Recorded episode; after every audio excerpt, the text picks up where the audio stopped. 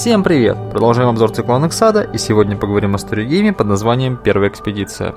Автор – Ксайтер, ссылка, как всегда, в текстовой части обзора. Поехали! Честно говоря, я даже не знаю, с чего начинать рассказ об этом сторигейме. В нем необычно, если не все, то довольно многое.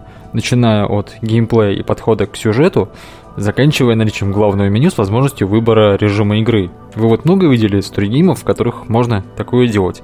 Я не помню ни одного, но, возможно, у меня провалы в памяти. Если это так, напомните, пожалуйста, в комментариях. Ну и раз уж я заговорил о меню, давайте с него и начнем. Нам предлагается начать игру, это, как вы понимаете, обычный режим быстрая игра с началом в космосе, то есть мы пропускаем сегмент на бачеле и начинаем сразу на корабле. Быстрая игра плюс э, указано, что игра без введения рейтинга. Я, честно говоря, не очень понял, к чему это относится. Но интересно то, что в этом случае мы начинаем на поверхности планеты, об этом немножко позже. Также есть меню, в котором раскрываются некоторые сюжетные спойлеры. И самый необычный пункт – режим контроля случайностей. Он помечен почему-то как DLC, хотя непонятно, откуда его скачивать в онлайн игре. Насколько я понимаю, автор имел в виду, что режим этот дополнительный, добавленный в переработанной версии игры, так называемый Director's Cut, в которую я как раз и играл, и ссылка на которую будет в текстовой части обзора, а в первоначальной версии его не было. Для чего он нужен, расскажу подробнее, когда буду рассказывать о геймплее, а сейчас давайте начнем новую игру, не будем начинать в космосе, уж тем более на планете, для полноты картины начнем с Бачели. И здесь тоже все не совсем обычно. Как правило, в сторигеймах серии Анексада мы играем за конкретного героя с именем и какой-никакой биографией, а здесь э, у него не только нет имени, но даже пола. Пол мы можем определить э, в одном из диалогов. Так что в каком-то смысле можно сказать, что мы играем от первого лица. Это правда ни на что особо не влияет, но, на мой взгляд, способствует погружению и отождествлению себя с героем. Если вдруг этот обзор слушает кто-нибудь из авторов сторигеймов и вообще игр, они, наверное, сейчас подумали, что же он такое несет. Поясню, я не хотел сказать, что люди, которые используют в своих произведениях э, именованных персонажей с хорошо проработанными характерами, делают что-то не так. Я всего лишь имел в виду, что оба эти подхода при хорошей реализации способствуют погружению, просто разными методами. И хотел подчеркнуть, что в данном случае с погружением все удалось. Но вернемся к сюжету. Нас нанимают для несложной работы. Ну вы понимаете, да? В Сиренах Сада все всегда начинается с несложной работы. Нужно доставить некую вещь от нанимателя ученому, забрать у ученого кейс и привести нанимателю. Вот только ученый находится не в совсем обычном месте. На корабле, находящемся в космосе, до которого нужно добираться своим ходом. Координаты нам не сообщают, но на время операции присваивают идентификатор, введя который в систему навигации нанятой нами яхты, мы сообщаем ей маршрут, каким-то образом, видимо, привязанный к идентификатору. Надо сказать, что наниматели в этот раз довольно странные и скрытные. Нет, в сериях Сада, по-моему, не бывает обычных нанимателей. Мы, по-моему, ни разу не возили строительные материалы, а всегда то тиранов возим, то какие-то вирусы, э, замаскированные под гуманитарку. Но в этот раз э, все совсем необычно. Начнем с того, что говорим мы не с представителем компании, а с наемным посредником, который хвастается, что работал э, со многими компаниями, в том числе из далекого космоса, и даже их перечисляет, но об этих своих работодателях не хочет говорить ни слова. А если вы пытаетесь обратиться к знакомому, специализирующемуся по сбору информации, то он скажет, что это очень странная контора, подозрительная, и даже назовет ее призраком, потому что она оформлена через кучу фирм-однодневок, которая оформлена через другую кучу фирм-однодневок, и, в общем, концов там не найти. Правда, ему удалось добыть какие-то коды повышенного доступа, но продать их он нам не согласен, только в обмен на нужную ему вещь. Нужная ему вещь, какие-то таинственные кристаллы, у меня вроде как есть, но отдать их я ему так и не смог. Э, не сработал пункт меню. Не знаю, это или проблемы доступности, или, как я предполагаю, это недовырезанный контент из э, первоначальной нережиссерской версии. Предполагаю это потому, что коды доступа у меня появляются сразу после высадки на планету, а другие я могу найти по ходу игры. Но, возможно, речь идет о каких-то других кодах доступа, и я все перепутал. Если авторы или люди, которые уже играли, меня поправят, буду очень благодарен. Забежал немного вперед, извините, больше не повторится, наверное. Так или иначе, хоть ничего о нанимателях узнать нам не удается, но деньги нам нужны, так что отправляемся по маршруту. Как вы, наверное, уже догадались, без приключений не обошлось. И первым приключением будет встреча с кем? Правильно, с пиратами. Пираты здесь, на первый взгляд, по крайней мере, оригинальностью не отличаются. И вопросы у них тоже стандартные. Кошелек или жизнь? Ну, в данном случае груз или жизнь. Вооружением у нас в этот раз не пример хуже, чем в прошлый, так что вариантов немного. Либо попытаться назвать свой идентификатор в надежде, что пираты испугаются корпоратов и уберутся, либо попытаться давить на не то чтобы жалость, но бесперспективность, поскольку у нас пустые трюмы и брать с нас все равно нечего, либо попытаться оторваться и долететь до цели, благо уже недалеко. Ну и последний вариант согласиться на условия пиратов. Каждый из вариантов по-своему интересен, да и пираты на самом деле не так просты. Спойлерить не буду, подробности узнаете, когда поиграете. Но в случае того или иного успешного исхода ситуации, появятся корабли-наниматели и проводят вас до цели. Корабля, на котором должен находиться ученый. Должен, но не находится. По словам капитана корабля, доктор Ман спустился на планету и вернется через две недели. Ждать столько времени у нас возможности нет, так что придется отправиться за ним. Посадка на планету по какой-то причине срывается. Напрямую об этом не говорится, говорится о трудностях, но у меня сложилось впечатление, что корабль обстреляли с планеты. Так что нам придется высаживаться методом десантирования. Нам обещают, что мы высадимся вместе с командой, но, как бывает при десантировании, нас, видимо, разбросало, так что внизу мы оказываемся в одиночку. У нас, правда, есть рация, но для того, чтобы получить к ней доступ, нужны коды, которых у нас либо нет, либо я не смог ими воспользоваться. Ну, по крайней мере, такого пункта в меню не было.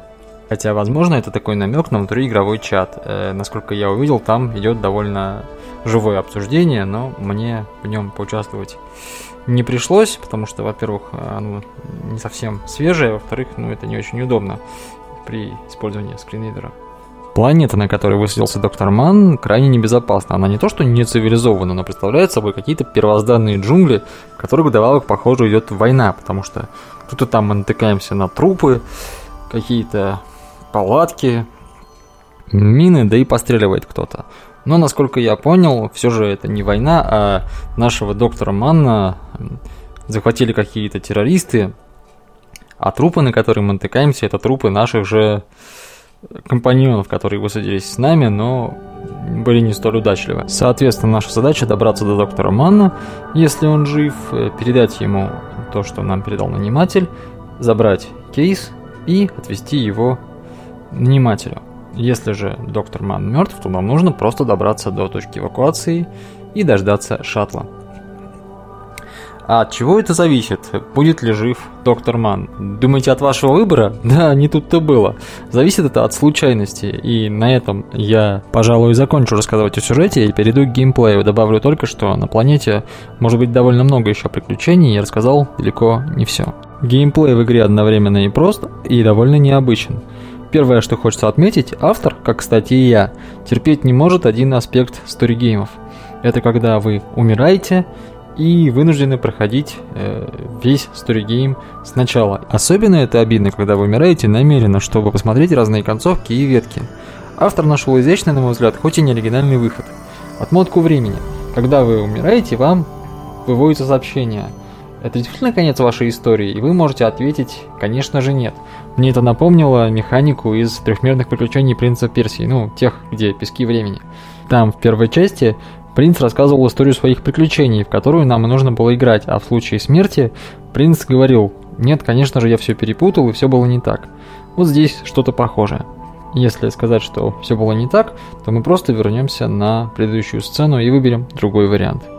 Единственное, к чему у меня здесь есть претензии, это отсутствие обоснования. Кстати, в текстовых играх тоже есть подобный пример. Это наша игра, игра от проекта Dialas, Combicorn 2. В ней есть один уровень, где в случае смерти игра не заканчивается, а просто отбрасывает вас к началу уровня. Правда, обосновано это не перемоткой времени, а ошибкой во время тактического моделирования. Еще одна интересная особенность геймплея – это большое влияние случайности. Это хорошо видно на примере прохождения локаций на планете. Дело в том, что вы будете их проходить в совершенно рандомном порядке. Э, грубо говоря, вы нажимаете кнопку «Идти дальше» и попадаете на одну из нескольких возможных локаций. А значит, каждое прохождение будет в некотором смысле уникальным. Но влияние случайности не ограничивается выбором локаций. Также оно влияет на исход многих событий. И здесь в качестве примера я приведу встречу с пиратами. Если попытаться от них улететь, они откроют огонь. И тут как повезет. Либо вы сможете увернуться от их пушек и ракет, либо нет. И тогда смерть.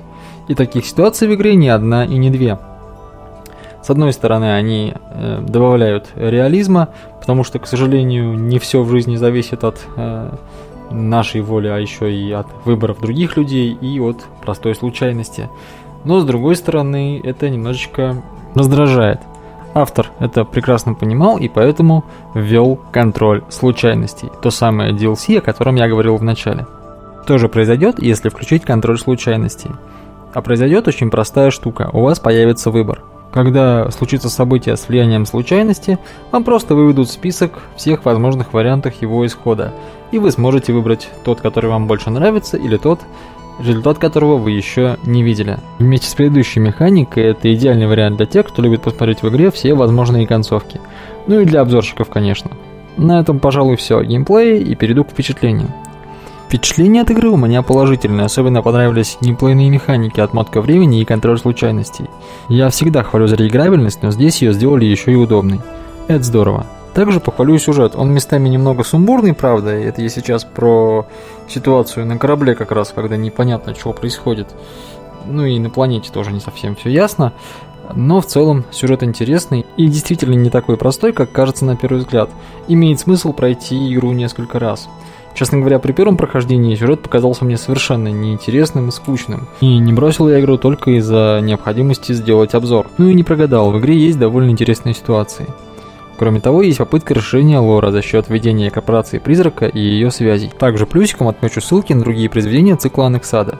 В прямом смысле ссылки, увидите и поймете. Очень прикольный подход, на мой взгляд. Да, и еще один жирнющий плюс, о котором я забыл. Точнее, я о нем сказал в самом начале, но не отметил здесь. Это наличие меню с возможностью выбора, так сказать, точки отправления. Его очень удобно использовать при прохождении. Конечно, не обошлось и без минусов. К ним я отнес бы несколько скомканный сюжет, парочку фальшивых выборов, по крайней мере влияние некоторых из них я так и не ощутил. Например, выбор на корабле во время высадки. Не уверен, минус ли это или я чего-то не понял, но мне показалась лишней механика с вводом кодов – во-первых, оба раза коды можно просто взломать, а если нет, то их нужно просто ввести, взяв из заранее известных источников. И совсем непонятно, зачем их использовать, если их не нужно подбирать или где-то специально находить. Также есть небольшой сюжетный косячок, связанный с элементом случайности. Может случиться так, что вы сначала встретите команду, с которой по идее будете двигаться, а потом окажетесь в локации совершенно один – Хотя на самом деле объяснение найти вполне можно, э, но мне это показалось немножко странным. В целом игра мне понравилась, к прохождению рекомендую. На этом все. Всем приятной игры и до новых встреч.